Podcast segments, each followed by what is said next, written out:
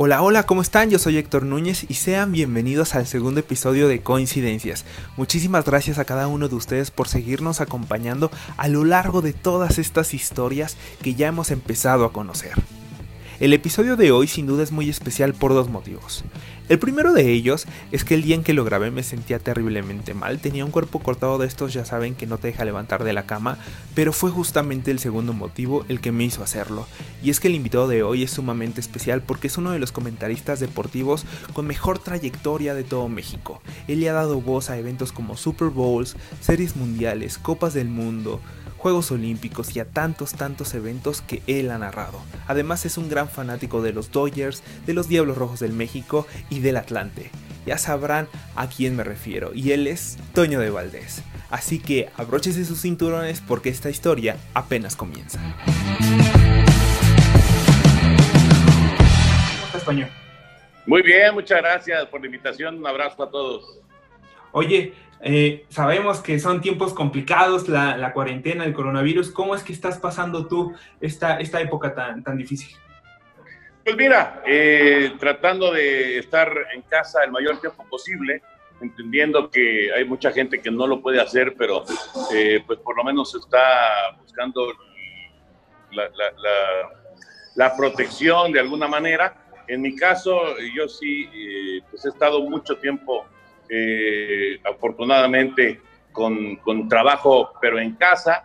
Eh, normalmente los domingos voy a Televisa para hacer la jugada, pero todos los demás días el trabajo es en casa. Entonces, pues eh, así, en familia, este, con, con, Gloria, con mis hijos y pues con Ivanita y tratando de alguna manera que esto pase rápido y, y que y pues digamos que tratando de aprovechar un poquito también eh, las circunstancias, pues para hacer lo que muchas veces no haces, ¿no?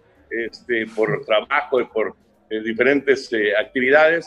Y pues ahora hemos estado mucho más en contacto, ¿no? Este, Gloria, mis hijos, y, y he estado bien en ese, en ese sentido, ¿no? Aunque claro, todos quisiéramos que, que esto pasara y que volviera a la normalidad.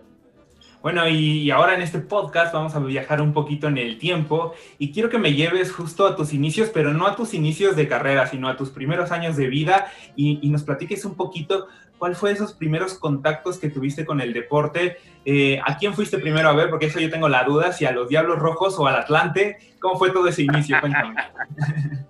No, bueno, todo, todo lo que es, digamos que en, en mi niñez, todos los contactos, de, hablando de deportes, tienen que ver con mi papá, porque a mi papá le encantaba el deporte y entonces eh, él, él, nos llevaba al fútbol, nos llevaba al béisbol eh, y, y, bueno, para quitarte esa duda, lo primero fue el Atlante. Primero ah, fuimos a ver, primero fuimos al, al estadio que, eh, fíjate, el Estadio Azteca en 1966 se inauguró en 1966 yo tenía cinco años, iba a cumplir seis, yo cumplo el 22 de octubre, eh, yo nací en el 60, y eh, íbamos a, a, un estadio azteca nuevecito, ¿no? Nuevecito, a ver los partidos, no solamente del Atlante, porque mi papá le iba a la América, entonces íbamos a ver a la América también. Y después, un poco después, eh, yo creo que dos, tres años después, empezamos a ir al béisbol eh, yo empecé a seguir el béisbol por televisión y, eh, empezamos a ir al Parque del Seguro Social a ver a Diablos y a ver a Tigres, ¿eh? a ver a los dos equipos. Entonces, este, la verdad es que todos, todos esos eh, primeros contactos con el deporte tienen que ver con mi papá indiscutiblemente, ¿no? que era un súper aficionado a los deportes. Me, repasé muchísimas de las entrevistas que hay en, internet de, de ti y en cada una de ellas, y empezaste ahora esta, lo, mencionas en, repetidas ocasiones. Entonces quisiera saber cómo fue esa relación con tu papá, qué tan cercana fue, y también me gustaría que nos platicaras si tu papá estuviera ahorita con nosotros, ¿qué es lo que diría de, este Toño de Valdés 40 años después en los medios de comunicación? ¿Qué es lo que diría de ti?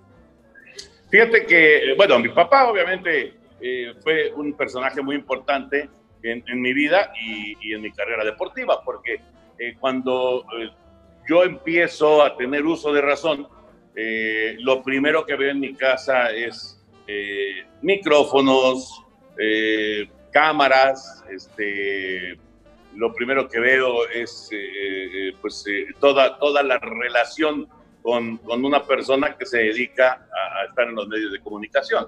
Entonces eso, eso lógicamente pues marcó mi camino hacia lo que me dedicaría ya de grande. mi papá fue mi primer maestro, indiscutiblemente, y, fue eh, un, un, personaje de, un carácter fuerte. Era, era, era bastante, bastante eh, estricto, pero a la vez él eh, disfrutaba mucho lo que, lo que yo hacía, porque, pues, digamos que aunque él llegó a ser comentarista de deportes, realmente él no se dedicó a eso, él se dedicó a ser locutor comercial, básicamente. Eh, sí narró golf, narró béisbol un poco, un poco de fútbol también, pero él se dedicó más a, la, locución comercial y lógicamente eh, eh, a él le hubiera encantado de hacer finalmente lo que yo, terminé haciendo. Y eh, él, él, él, murió a principios de siglo, o sea, por ahí del 2000, 2001, y, y él pudo, pudo, digamos que, eh, seguir la primera parte de mi carrera. ¿no? Entonces, realmente él, él sí eh, pudo eh, vivir junto conmigo todas estas experiencias. Yo empecé, fíjate, yo empecé a hacer series mundiales en 81, empecé a hacer Super Bowls en 85, entonces, pues fueron ya muchos años de, de, grandes eventos, Juegos Olímpicos, Mundiales, fueron muchos eventos internacionales muy padres que a mi papá le tocó ver este, conmigo ahí transmitiendo, ¿no? Oye, y en las sobremesas de cuando eras niño, ¿no intentó cambiar tu gusto atlantista por, por ese gusto americanista que, que lo distinguía? No, no, no, no, no, porque él era americanista, pero no era un apasionado, ¿no? Ah, Realmente El, único, el único apasionado en la casa acerca de su equipo fui yo, el único. Mi hermano no, mis hermanas tampoco, este, mi mamá menos, y mi papá le gustaba, le gustaba, pero no era un, un fanático. Yo sí, yo sí me volví un apasionado, curiosamente, y, son cosas raras, ¿no? Que de repente pues, ya traes de, nacimiento. Sí, sí, sí. Y, cuéntame eh, de este Atlante, ¿cómo es que también nace este amor por el equipo? Porque yo nada más veo mi timeline en Twitter y me aparecen comentarios entre la cuenta Atlante y la cuenta de Toño de Valdés. Creo que ayer les pusiste uno, entonces la relación sigue intacta y sigue ahí tan apasionada como desde el principio, ¿no? No, es más, es más apasionada. Claro, eso nunca, nunca termina y, siempre, y siempre va creciendo, ¿no? Eh, realmente yo, mira, eh, el, inicio de esta pasión por el Atlante eh, se da porque el el portero del Atlante en esa época era Raúl Oromañanos y eh, el mismo Raúl que conocemos, ¿no? Y, el, y, el, y, el, y había una relación ahí de familias. Mi mamá conocía a la mamá de, de Raúl y entonces yo comía muy mal y entonces decía, si, si, si, comes bien, te voy a llevar un día a conocer a Raúl Orbañanos, a comer a la casa de Raúl Orbañanos. Y entonces de ahí, de ahí justamente fue un, digamos que el, el el golpe psicológico directo para, para que empezara la pasión por el Atlante, que ya me gustaba el Atlante, ¿eh? y hay un partido hace muchos años entre Atlante y Santos de Brasil, con Pelé incluido en el estadio, no sé si es, creo que sí, ya es el Azteca, sí, ya es el Azteca, En, que, en que Raúl hace un par de atajadas increíbles al Rey Pelé, y, y, bueno, pues ahí, ahí empieza, de ahí empezó todo, de ahí empezó todo, y ya después las épocas buenas, las épocas malas, los descensos, los campeonatos y, bueno, pues una pasión enorme por el equipo, ¿no? Y uno de los grandes eventos que marcó justo eso, tus inicios, pero ahora como, como comentarista eh, deportivo, fue la inolvidable Serie Mundial de 1981. Eh, te, voy a comentar una anécdota personal. Eh, mi abuelo es súper fan de los Dodgers, mi abuelo tiene 80 años, y me parece muy curioso tu caso porque mi abuelo siempre me platicó del mago Septién y de los comentaristas de aquella época. Pero cuando, cuando él habla de, de la, de, la, de, Fernando Valenzuela y, de esos Dodgers, siempre te menciona. Entonces, no sé qué edad tenías y qué edad en ese momento mi abuelo tenía, pero eran, eran muy distintas. La una de la otra y, me sorprende porque entonces no solo marcaste a las generaciones como, como la mía, adelante de la tuya y, tus generaciones, sino incluso te quedaste en las memorias de generaciones pasadas, ¿no? Eso, eso, eso me parece... Gracias a, gracias a, Sony y al Mago. E, eso es gracias a Sony y al Mago en el base, gracias a Von Rossum en el americano, gracias a Ochoa en, los noticieros, que fueron mis grandes maestros, ¿no? Porque eh, ellos me, aceptaron y, fui parte de su equipo siendo yo muy chavo, ¿no? Eh, preguntas cuántos años tenía. Cuando la Serie Mundial de Valenzuela yo tenía 20 años, cumplí 21. Cuando estaba desarrollando la Serie Mundial cumplí 21 años. Entonces eh, yo, yo, era un, un principiante y, y, Sony y el Mago pues ya eran este, figurones de, sí, sí, sí.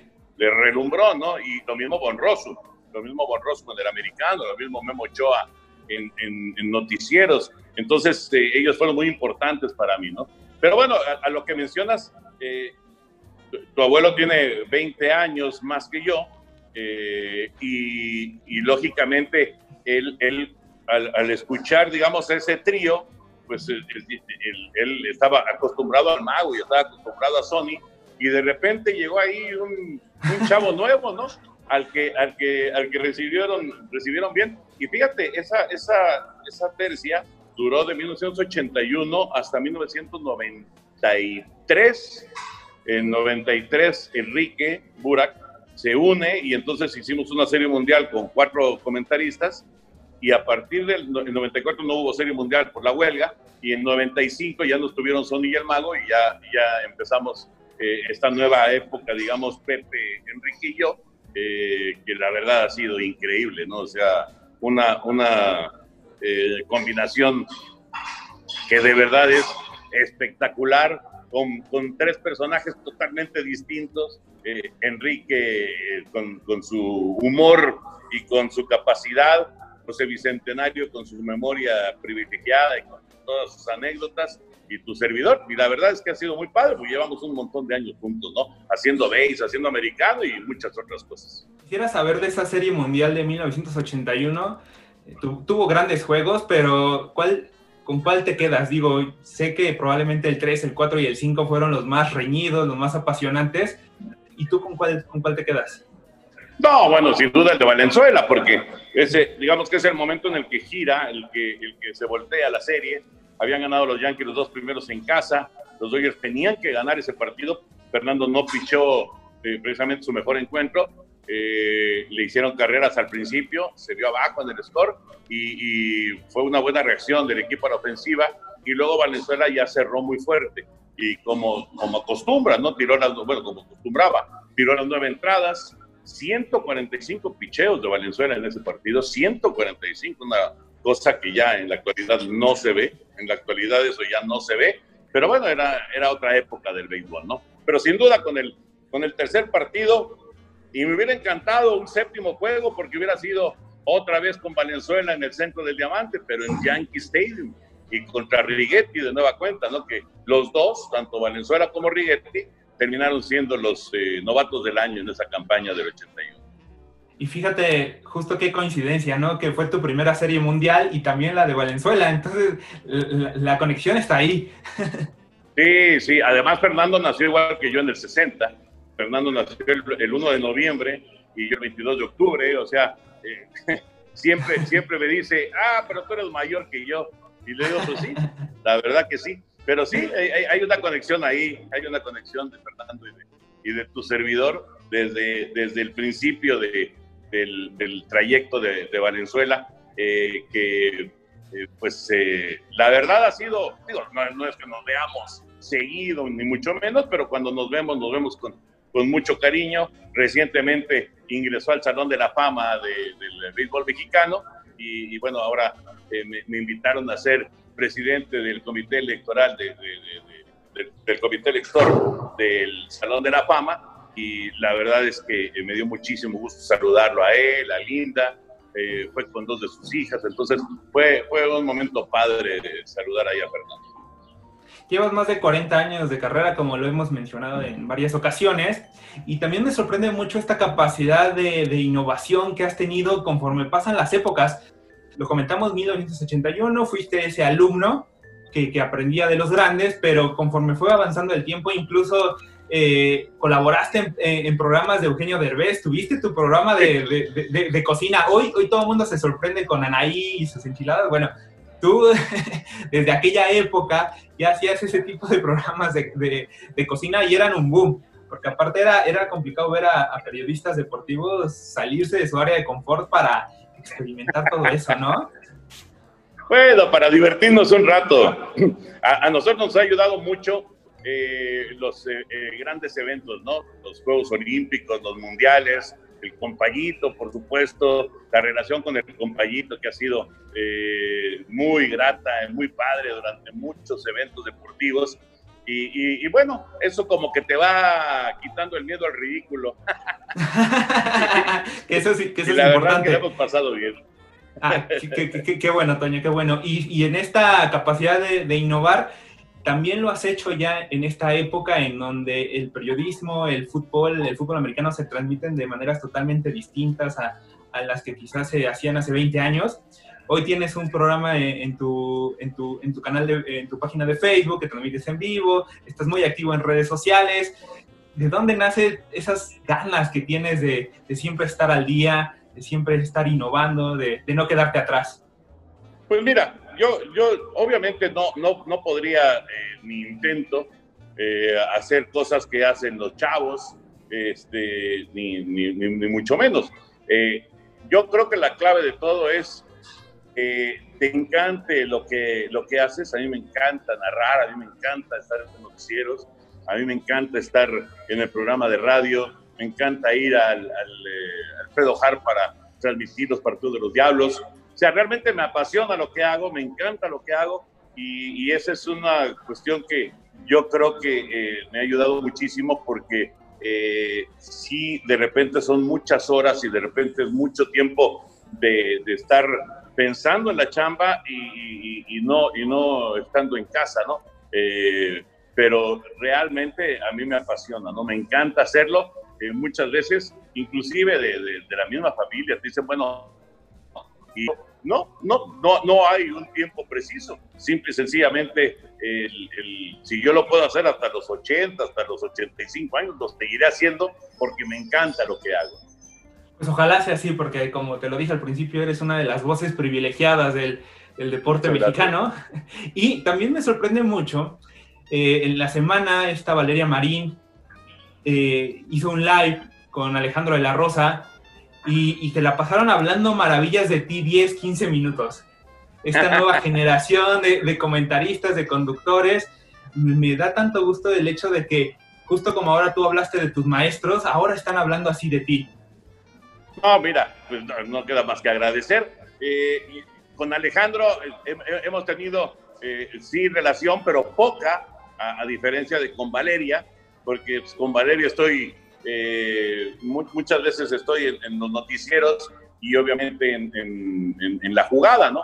Y, la verdad es que, eh, ah, bueno, y también este, en, los programas de la NFL.